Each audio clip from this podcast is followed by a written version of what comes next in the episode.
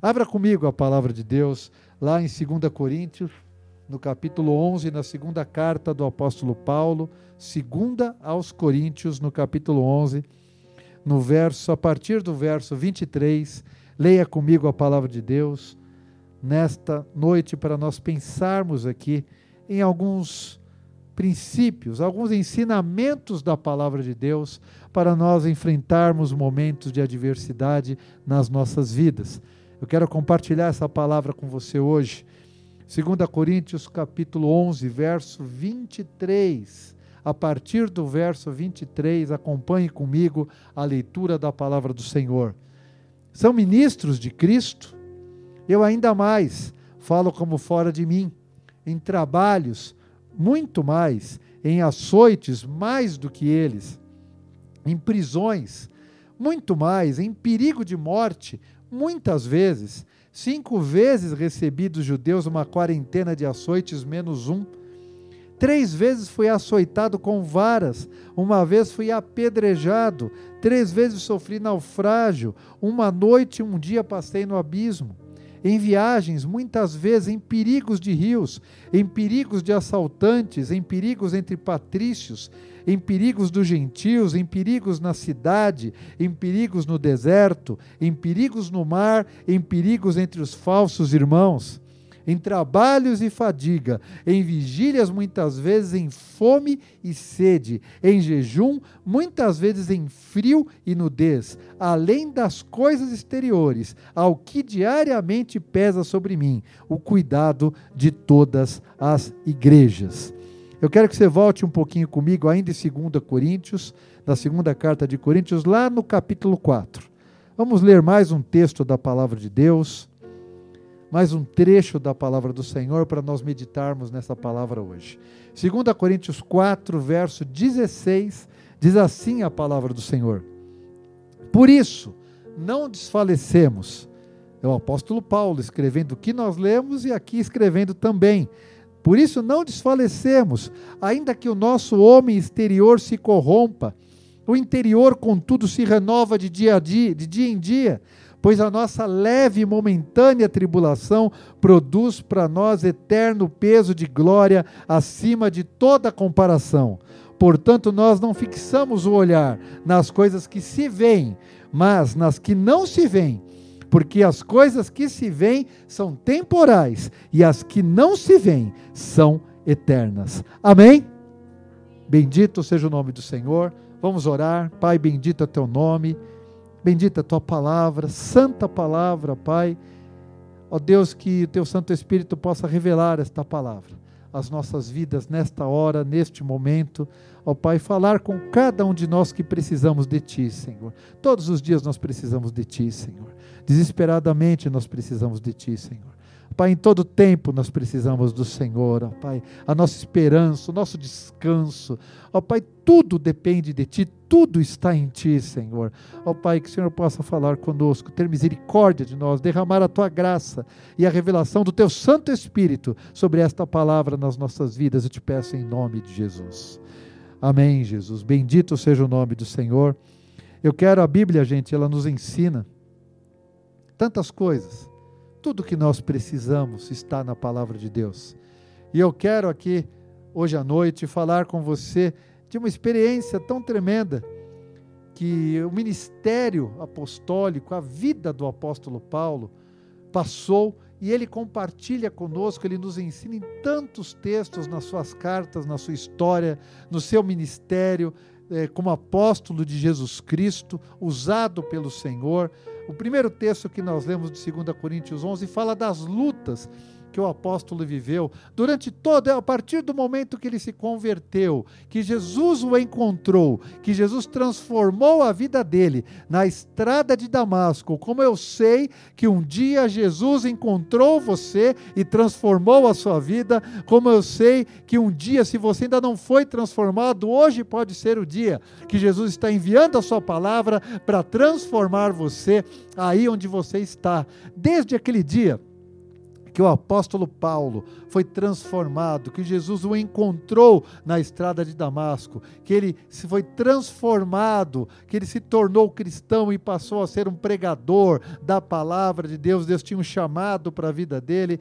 Ele sofreu perseguições, ele sofreu açoites, ele sofreu prisões, ele passou por naufrágios, ele foi apedrejado viveu momentos difíceis por todo o seu ministério, momentos de tribulação. E me chama a atenção, gente, como é que a gente pode passar por momentos como esse declarando o que Paulo diz lá no capítulo 4 que nós lemos. Por isso não desfalecemos. Passou por todas essas lutas, por todas essas dificuldades, mas ele declara: olha, não desfalecemos. E talvez você possa estar desfalecido hoje. Talvez você possa estar desanimado hoje. Talvez você possa não estar bem hoje. Uma má notícia. A gente tem ouvido notícias hoje ao deitar, ao levantar, o dia todo, o tempo todo. Se você ligar na televisão, nos noticiários, nas mídias, o momento é de más notícias. Mas o que leva um homem a declarar no meio dos sofrimentos e das tribulações da sua vida, não desfalecemos, ainda que o nosso homem exterior ele se corrompa, e esse se corrompa significa se desgaste.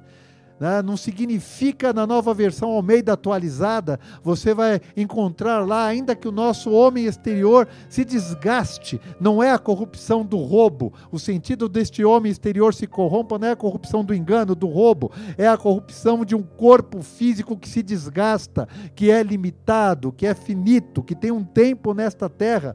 E é nesse sentido que Paulo está falando ainda, que este nosso homem exterior se desgaste, se corrompa, o interior se contudo se renova de dia em dia, a cada dia ele se renova. E aqui eu quero estabelecer e aprender com você um princípio, um ensinamento da palavra de Deus. Como é possível se renovar em meio às tribulações? Como é possível se capacitar em meio às tribulações? Somente meu querido, minha querida, somente através de Cristo Jesus, somente na plenitude, sendo cheios do Espírito Santo de Deus. No começo não era assim na vida dos apóstolos. Quando Jesus morreu, os apóstolos, com medo, se esconderam, se fecharam lá no Evangelho de João. Depois você pode abrir, você pode ler no capítulo 20 do Evangelho de João, no verso 19. A Bíblia diz que eles, com medo dos judeus, se fecharam numa casa, até que aparece diante deles quem? Jesus, o Rei da Glória, ressurreto. Ele havia ressuscitado, ele era o Senhor. Ele aparece diante deles e diz: Paz seja convosco, paz seja convosco. Eu não sei o que você está vivendo hoje. Você sabe. E eu sei que ficar em casa, como a Camila falou, sozinho, ficar trancado, ficar confinado, isolado, sem poder ver as pessoas que a gente ama, sem poder estar perto das pessoas que nós sentimos saudades, é difícil. Eu não sei o que você está passando hoje, mas eu sei de uma coisa: Jesus está chegando na sua casa, no seu apartamento, na sua vida, aonde você está trancado hoje, está, ainda que você esteja com medo, ainda que você esteja inseguro, Ele está chegando até você e está dizendo: paz seja convosco paz seja convosco. Se há uma palavra, entre outras, que eu quero deixar ao seu coração hoje, paz seja convosco. Paz seja com você, Camila, Ivan, Mena, paz seja com você que me assiste, paz seja com cada um de vocês. E o que aconteceu? Preste atenção. Um primeiro princípio, um primeiro ensinamento para hoje à noite. O que aconteceu é que aqueles discípulos, a princípio, apavorados, temerosos, fechados numa casa, com medo dos judeus, eles recebem o Senhor, que diz a palavra no mesmo capítulo 20 de João, ali mesmo diz para ele, ele sopra o Espírito sobre a vida deles. Logo adiante, no capítulo 2 de Atos dos Apóstolos, o Espírito Santo de Deus vem, o poder de Deus vem sobre a vida deles, desce sobre a vida deles, eles são cheios, eles são revestidos do poder de Deus. E eu quero dizer para você o seguinte: quem tinha medo, agora tem poder.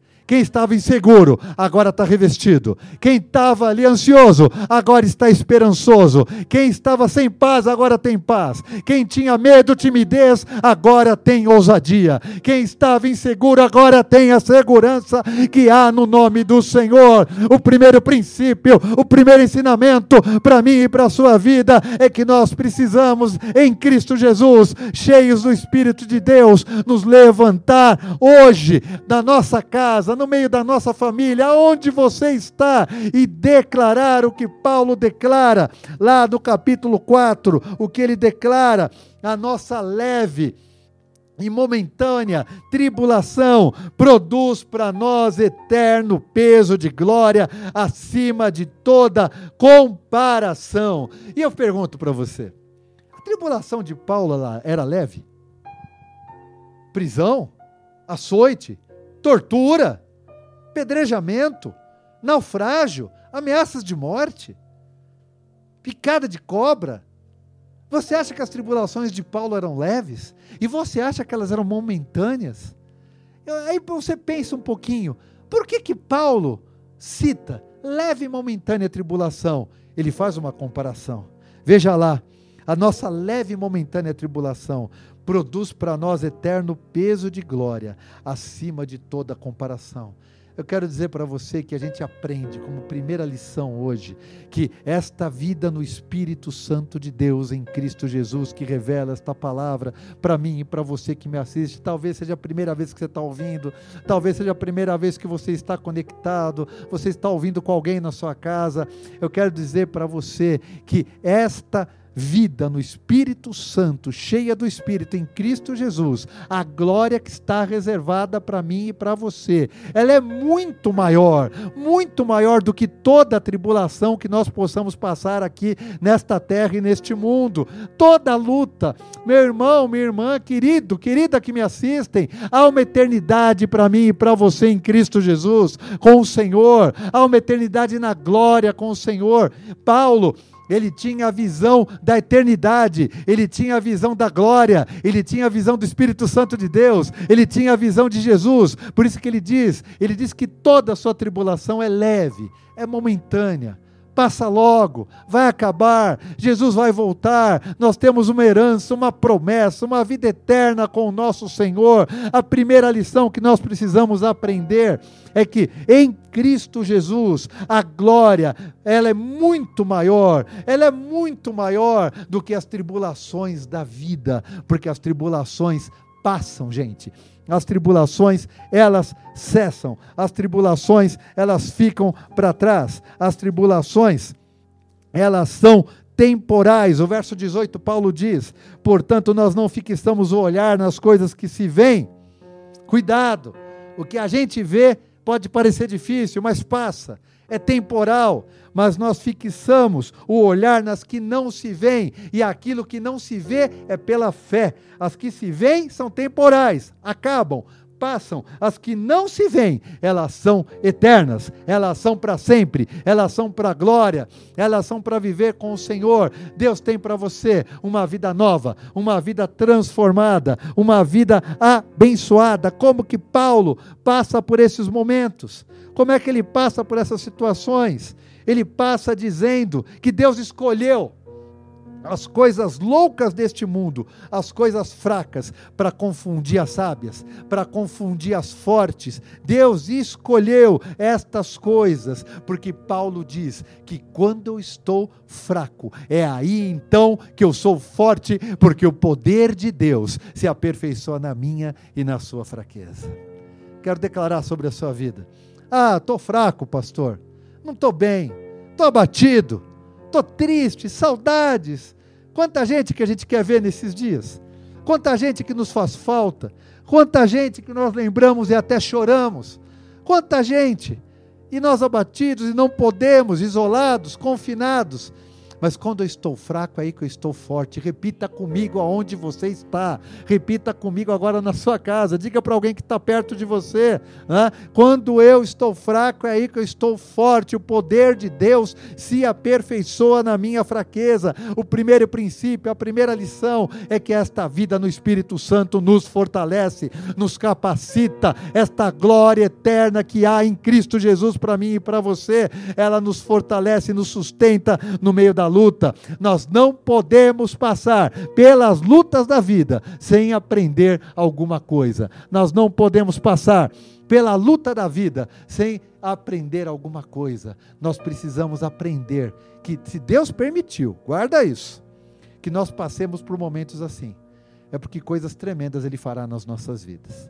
É porque coisas maiores Ele fará nas nossas vidas. Eu quero ler um texto com você lá em 1 Coríntios, no, verso, no capítulo 16, no verso 9.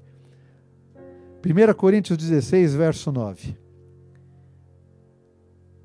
Entre tantas coisas que eu estava orando, o Senhor falou comigo, estudando sobre essa questão, sobre essas lições da palavra de Deus.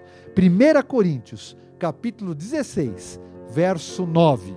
Acompanhe comigo, é a primeira carta aos Coríntios, capítulo 16, verso 9. Veja lá, a partir do verso 8, Paulo diz assim: Ficarei, porém, em Éfeso. 1 Coríntios, capítulo 16, verso 8. Ficarei, porém, em Éfeso até ao Pentecoste. E agora o verso 9. Porque uma porta grande e promissora se me abriu, e há muitos adversários. É interessante, gente. Eu quero aqui aprender uma segunda lição com você.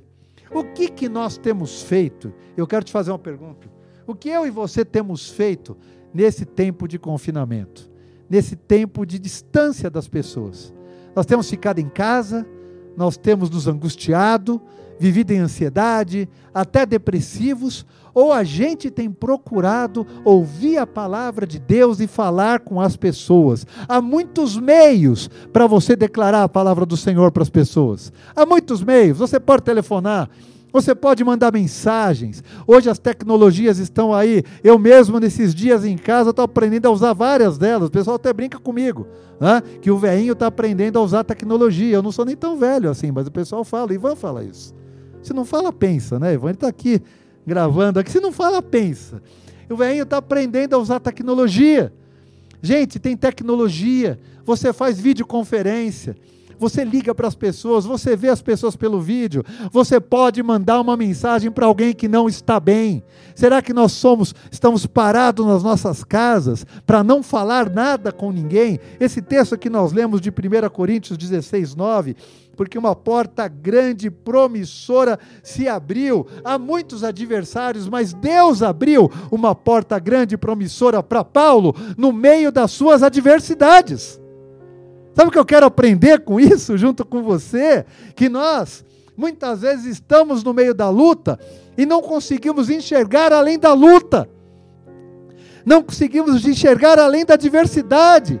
Paulo estava no meio da perseguição, no meio do burburinho, das dificuldades e lutas do seu ministério, mas ele enxerga, enxergou que Deus abriu uma porta grande, promissora, eficaz, para que a obra de Deus fosse feita, para que a palavra fosse declarada, para que chegasse libertação aos cativos, cura aos enfermos. Ele estava ali, Deus estava abrindo uma porta para a vida do apóstolo. A segundo, o segundo princípio que eu quero aqui aprender com você cada momento difícil, cada vez que eu passo por um momento difícil, saiba, guarde, busque, é porque Deus já está abrindo uma porta grande e eficaz para mim e para a tua vida, em nome de Jesus.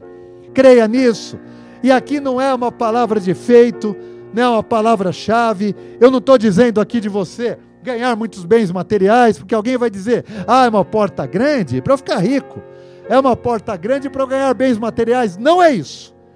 A porta grande a que Paulo se referia era Deus abrindo oportunidades para ele fazer a obra de Deus. Deus abrindo oportunidades para ele pregar a palavra. Deus abrindo oportunidades para ele orar pela vida das pessoas, pregar o evangelho, servir vidas, levar vidas até Jesus. Quando Deus abre uma porta na minha e na sua vida, é para nós amarmos, é para nós servirmos, é para nós pregarmos, é para nós ensinarmos, é para nós orarmos por muitas vidas. Pare de reclamar e clame meu irmão. Seja um mensageiro de boas novas. Seja aquele que liga para alguém e diga: Você não está bem, querido. Eu estou orando por você. Levanta, eu também estou aqui na minha casa, mas uma hora isso vai acabar. Você crê que essa luta vai acabar uma hora? Que essa pandemia vai acabar uma hora. Você crê que logo estaremos juntos, que logo vamos nos abraçar, que logo vamos pregar esta palavra juntos, vamos servir juntos, vamos amar juntos, vamos declarar o poder de Deus juntos? Creia nisso, em nome de Jesus. O segundo princípio, o segundo ensinamento é que cada vez que eu passo por um momento de luta, saiba disso, é porque Deus está preparando um momento para abrir as portas, portas grandes, promissoras para que a sua palavra, o seu amor, o seu poder chegue até a vida das pessoas. Em nome de Jesus. Eu vou tomar uma aguinha e você vai declarar isso para a pessoa que está perto de você. Deus está abrindo uma porta grande e tremenda para você. Glória a Deus. Ah, mas não pense que é dinheiro, tá? Não pense, é bem material, vou ficar rico, vou ganhar muito. Não porta grande para fazer a obra de Deus. Porta grande é muitas vidas sendo salvas em Cristo Jesus. Porta grande é gente sendo liberta, é pregar, é curar os enfermos, libertar os cativos, apregoar o ano aceitável do Senhor, expulsar demônios, declarar para a vida das pessoas: você é livre em Cristo Jesus, o Senhor. Esta é a porta grande. A primeira lição que nós aprendemos é a visão espiritual para poder passar por meio disso entendendo que a glória que está que nos está reservada é maior do que toda a tribulação em Cristo Jesus, no Espírito Santo de Deus. A segunda lição é que Deus já abriu uma porta grande para mim e para você. Eu anotei uma frase de um escritor, estava estudando algumas pregações relacionadas a isso, alguns textos, e eu escrevi, escrevi anotei uma frase de um escritor que diz assim: em vez de nos queixarmos dos obstáculos que eu e você reclamamos, muitas vezes, devemos nos valer das oportunidades, devemos aproveitar as oportunidades e deixar os resultados na mão do Senhor. Você crê nisso? Em vez de reclamar das lutas, das dificuldades, dos obstáculos, nós precisamos aproveitar as, as, oportunidades e deixar, porque Deus está cuidando dos resultados, Ele está cuidando de todas as coisas e certamente Ele vai abençoar, Ele vai dar direção para mim e para a sua vida em nome de Jesus. Amém, queridos? Eu quero aprender uma terceira lição aqui: como é que é possível nós passarmos por este momento de luta? Como é que é possível passarmos por um momento de tribulação? Como é que é possível, olhando para as coisas que nós não vemos, olhando, é, fitando aquilo que é pela fé e não aquilo que nós vemos, é o que Paulo nos ensina. Mas eu quero aqui aprender uma terceira lição com você. Lá no livro de Hebreus, na carta aos Hebreus, o escritor diz algo tremendo no capítulo 12. Procure comigo, Hebreus capítulo 12. Vamos ver alguns textos da palavra que eu preciso deixar o seu coração hoje. Hebreus capítulo 12. Diz assim a palavra do Senhor. Capítulo 12, verso 1. Visto, portanto, portanto, visto que nós também estamos rodeados de tão grandes nuvens de testemunhas, deixemos todo embaraço e o pecado que tão de perto nos rodeia e corramos com perseverança a carreira que nos está proposta. Eu quero aqui avaliar o verso primeiro com você.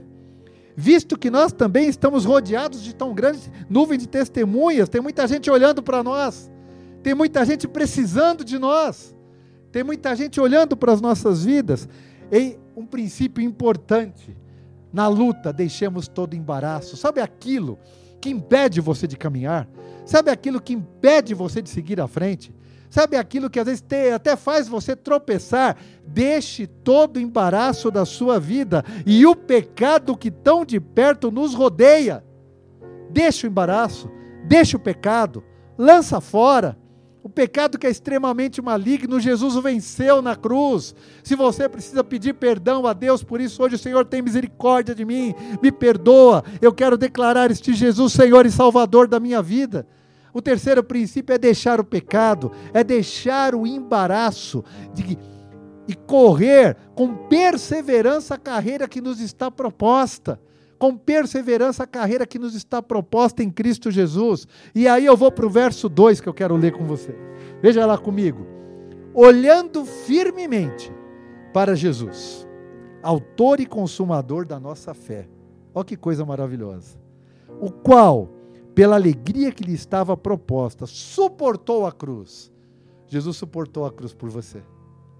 Jesus suportou a cruz por cada um de nós, desprezando a afronta, e está assentado à direita do trono de Deus. Verso 3: Considerai aquele que suportou tal oposição dos pecadores contra si mesmo, para que não vos canseis nem desanimeis. Você está cansado? Você está desanimado hoje? É uma pergunta que eu faço para você. A Bíblia não diz que o cristão não pode ficar desanimado. A Bíblia não nos diz que o cristão não pode ficar cansado. Acontece, nós nos cansamos, às vezes nos desanimamos, mas existe a palavra de Deus que é lançada sobre a mim e sobre a sua vida. Se você está cansado, se você está desanimado, o texto diz assim: olhando firmemente para Jesus. Uma terceira lição para nós aprendermos aqui hoje é que é para deixar para trás, deixar todo embaraço, lançar fora todo pecado e olhar para onde? Não olhe para a circunstância, olhe para Jesus. Não olhe para a sua tristeza do seu coração, olhe para Jesus. Não olhe para o desespero, não olhe para a falta de perspectiva, olhe para Jesus. E o texto diz assim: olhe olhando firmemente. Me chama muita atenção esta colocação. O que, que significa firmemente? Olhe com determinação olhe com determinação. Eu não posso olhar para Jesus e desviar o meu olhar para as mentiras deste mundo. Cuidado! Eu não posso olhar para Jesus e desviar o meu olhar para a pornografia. Cuidado! Eu não posso olhar para Jesus e olhar para a corrupção, para o roubo, para a mentira. Cuidado! É olhar firmemente para Jesus, autor e consumador da minha e da sua fé. Jesus, ele foi aquele que criou a minha fé e a sua fé, sabia? Sabia que ele criou a minha e a sua fé? Que ele veio para nos trazer fé, ele é o Verbo que se fez carne, Ele é o autor da minha e da sua fé. Nós cremos porque Jesus criou a fé, porque Ele veio em carne para desfazer toda a obra do diabo, pregou a palavra, morreu, foi obediente até a morte e morte de cruz, pelo que Deus o exaltou, soberanamente Ele deu um nome que é sobre todo nome. Ele é autor, Ele é consumador da fé. Eh, tudo foi criado em Cristo Jesus, tudo foi consumado em Cristo Jesus. Então, olhe firmemente para Jesus. Jesus. Uma palavra para deixar o seu coração hoje. Olhe para Jesus, não olhe para o problema. Olhe para Jesus, não olhe para a situação. Olhe para Jesus, não olhe para a adversidade. Olhe e creia. Eu não estou dizendo aqui, gente, para que você seja alienado, para que nós sejamos alienados. Eu estou dizendo para que no Paulo não era alienado. Ele estava no meio da luta, no meio da perseguição, ameaça de morte, prisão tortura, açoite, naufrágio, ameaças de todo tipo. Ele não era um alienado, ele sabia a luta que ele estava passando, mas ele sabia ao Deus que ele servia. Ele sabia a quem ele servia, ele sabia em nome de quem ele estava falando ele sabia quem ele servia. Quando a gente fala em nome de Jesus, eu e você precisamos saber em nome de quem nós estamos falando, porque às vezes a gente fala em nome de Jesus e não fala com autoridade, a gente fala em nome de Jesus e não fala com poder, a gente fala em nome de Jesus e não fala como tem que ser falado pela palavra de Deus e cheios do Espírito Santo. Paulo sabia que estava no meio de luta, não era um alienado, mas ele sabia que o nome de Jesus tinha poder, era maior do que a sua luta, do que as suas ameaças, e ele só ia morrer quando o Senhor permitisse, de acordo com o plano de Deus para a vida dele. E quando você falar, fale em nome de Jesus, fale com a autoridade que há no nome de Jesus, fale com o poder que há no nome de Jesus, fale com toda a firmeza, olhando firmemente para este Jesus, que é o autor e consumador da minha e da sua fé. Aprenda, meu irmão, que nós possamos aprender que em toda circunstância adversa, o nome de Jesus tem poder e muda todas as coisas, e é poderoso para mudar todas as coisas. Nesta noite, a palavra de Deus vem, eu creio, para colocar a minha vida de pé e a tua vida de pé. Nesta noite, a palavra de Deus vem para levantar as minhas e as suas mãos, as mãos cansadas, as mãos desfalecidas. A palavra de Deus vem para restaurar e fortalecer os joelhos trementes, os joelhos cambaleantes, aqueles joelhos que estão enfraquecidos. Nesta noite, o Espírito Santo, ele vem sobre a nossa vida em nome de Jesus. Revela essa palavra ao meu, ao seu coração, para tirar do nossa, das nossas vidas, os nossos, do nosso interior, do nosso coração, toda angústia, toda ansiedade, toda tristeza todo desespero, colocar a fé que há no nome de Jesus para mim e para a sua vida. Como é que você tem enfrentado adversidades da sua vida? Eu não estou falando de adversidade aqui, só a pandemia do coronavírus, não. Esse é o momento que nós estamos passando. Mas tem gente que passa muitas outras lutas na sua vida. Tem gente que passa muitas outras lutas. Passa suas crises de ansiedade, passa suas crises de depressão, passa seus pensamentos suicidas, passa suas angústias, suas, suas solidões. Tem gente que não precisou, não precisa ficar confinado, isolado para se sentir solitário. A doença da alma, a doença do coração. Saiba de uma coisa: só o nome de Jesus tem poder para curar. A palavra de Deus tem poder, essa palavra enviada, ela cura. O Salmo 107, no verso 20, diz assim: que Deus enviou a sua palavra e os sarou e os libertou de tudo o que lhes era mortal. E Deus está enviando a palavra hoje sobre a tua vida. E essa palavra ela corre velozmente. Eu sei que nós estamos distantes um dos outros, mas a palavra de Deus ela não está distante, ela está perto de ti, da tua boca, do teu coração. Se você crer com a sua com seu coração que Jesus Cristo ressuscitou do mor, dos mortos e confessar com a sua boca que ele é o Senhor, você é salvo, você é transformado, você é resgatado no nome de Jesus. Nesta noite, creia nisso, meu irmão, minha irmã, em nome de Jesus. Às vezes os momentos difíceis acontecem para que a glória de Deus se manifeste na sua vida. Já parou para pensar nisso? Já parou para pensar nisso? Que o inimigo às vezes envia dardos inflamados, ofensas, porque ele, ele quer te desviar, ele não quer que você conheça esta palavra, que você seja levantado por esta palavra, mas a Bíblia diz que Jesus Cristo vem em carne para desfazer toda a obra do diabo. Ele vem em carne, então, creia que o Senhor, esta palavra, está sendo enviada pelo Senhor, velozmente sobre a sua vida. Velozmente. Tome muito cuidado. Uma quarta e última lição que eu quero deixar ao seu coração hoje, com relação aos tempos de adversidade. Cuidado, para você não se colocar com aquela, com aquela pessoa que tem autocomiseração. Já ouviu falar disso? Significa autopiedade. Se vitimizando, eu sou vítima. E alguém chega para você e fala isso.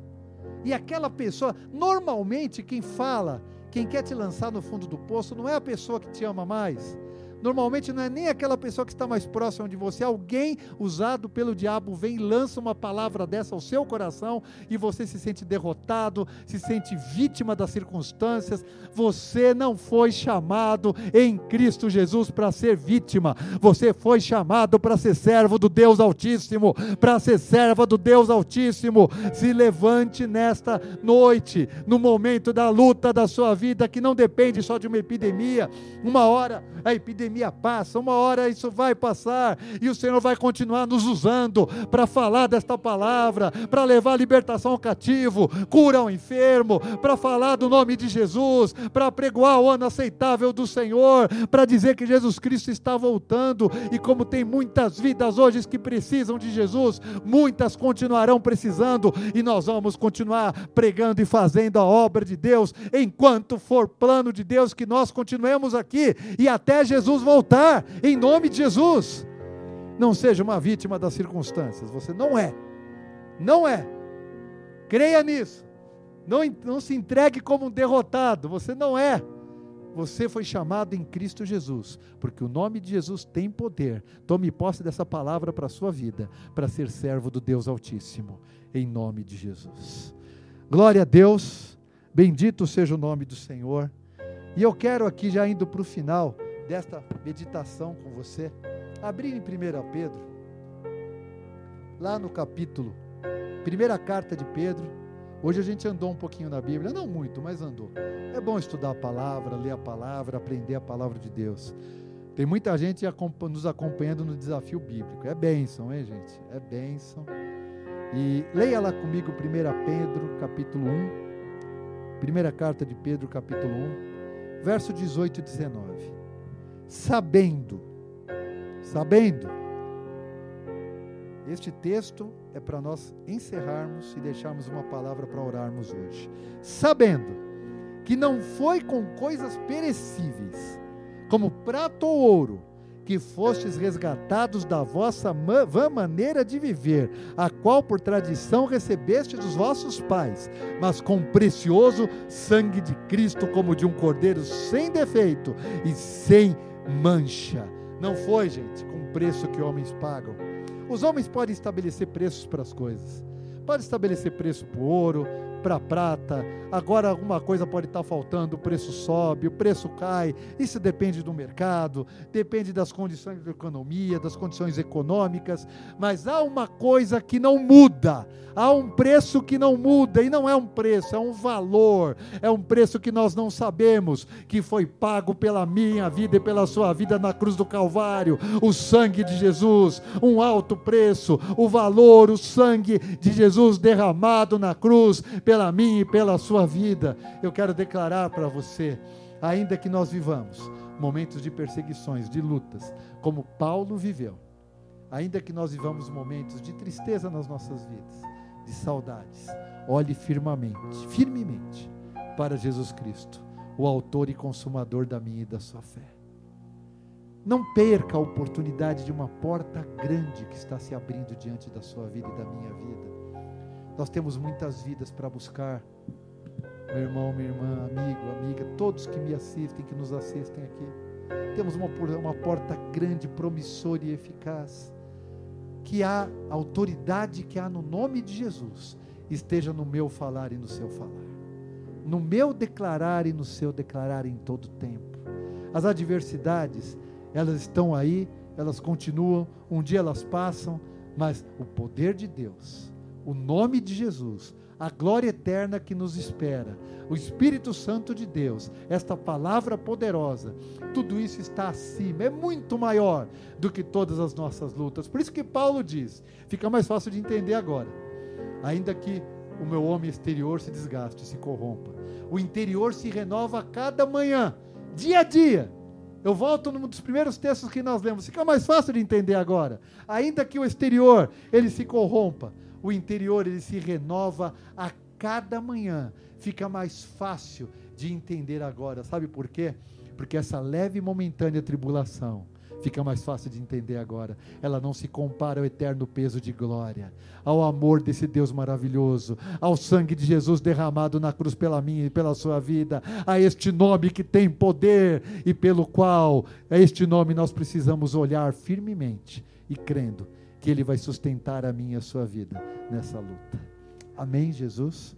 Quero orar por você, por você que está angustiado, por você que está triste, por você que está ansioso, por você que não está em paz.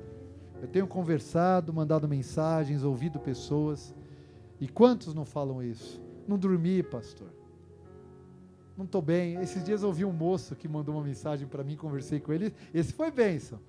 Falou, pastor, me orienta. Eu estou acordando três horas da manhã para. E assim. Eu falei, mas é, você está acordando bem? Paz em paz, pastor. Eu vou lá e oro. Eu falei, isso é bênção, meu irmão. Fica tranquilo.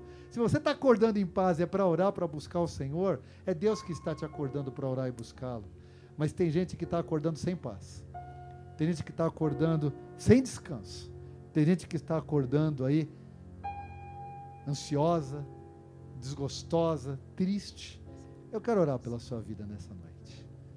A palavra de Deus nos ensina de ponta a ponta como passar pelas adversidades, como passar pelas lutas, cheios do Espírito Santo de Deus não perdendo a oportunidade da porta que Ele está abrindo para mim e para a sua vida, de declarar para mim e para a sua família que Jesus Cristo é o Senhor, de declarar, de olhar, deixando para trás todo embaraço e todo pecado, olhando firmemente para Jesus, o Autor e Consumador da nossa fé, e não sendo vítima. Lança fora isso, lança fora esta palavra. Se alguém falou para você, ah, coitadinho, não, não sou coitadinho, eu sou filho de Deus em Cristo Jesus. Ah, você não. Eu tenho as minhas lutas, mas maior do que as minhas lutas é o meu Deus, é o nome de Jesus sobre a minha vida. Eu quero orar por você hoje. Feche seus olhos.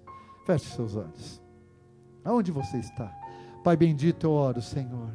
Oramos aqui nesta noite por cada uma destas vidas, ó Pai. Ó Deus, declarando a tua boa palavra, Senhor esses princípios da tua palavra que nos levam a passar pelos momentos difíceis da vida que todos temos em fé, olhando, ó Pai, muitas vezes para aquilo que não vemos, o que muitos não conseguem entender, parece loucura mas pela fé nós olhamos para aquilo que não vemos, nós podemos enxergar, enxergar, ó Pai, pela fé, a promessa do Senhor para as nossas vidas. Podemos enxergar pela fé e lançar fora toda ansiedade, declarar pela fé a tua palavra, Senhor, e lançar fora toda angústia, Senhor, toda tristeza, todo desespero do nosso coração Visita cada lar aqui hoje à noite, Pai. Eu te peço, Senhor, tem de misericórdia, pela tua graça derramada, visita cada família, cada lar, cada pessoa poderosamente aqui hoje à noite. Opera com teu poder, Senhor. Ó Pai, curando o enfermo, libertando o cativo. Ó Pai, tirando das prisões aquele que muitas vezes está nas prisões da sua alma, das suas emoções. Ó Pai, que cada pessoa possa declarar: Eu não sou vítima, eu sou um servo do Deus Altíssimo, eu sou uma serva do Deus Altíssimo que cada pessoa possa declarar com a autoridade que há no nome de Jesus: Este nome tem poder sobre a minha vida, este nome me sustenta. Eu vou olhar firmemente para Ele, eu não vou desviar os olhos dele, ainda que tudo pareça ir mal, eu não vou desviar os olhos dele, eu vou viver de acordo com a Sua palavra, eu vou tomar posse da, tua, da Sua palavra, que você possa declarar isto comigo. E o Senhor está operando na sua vida, eu creio nesta noite o renovo, a salvação, a transformação, a cura, em nome de Jesus.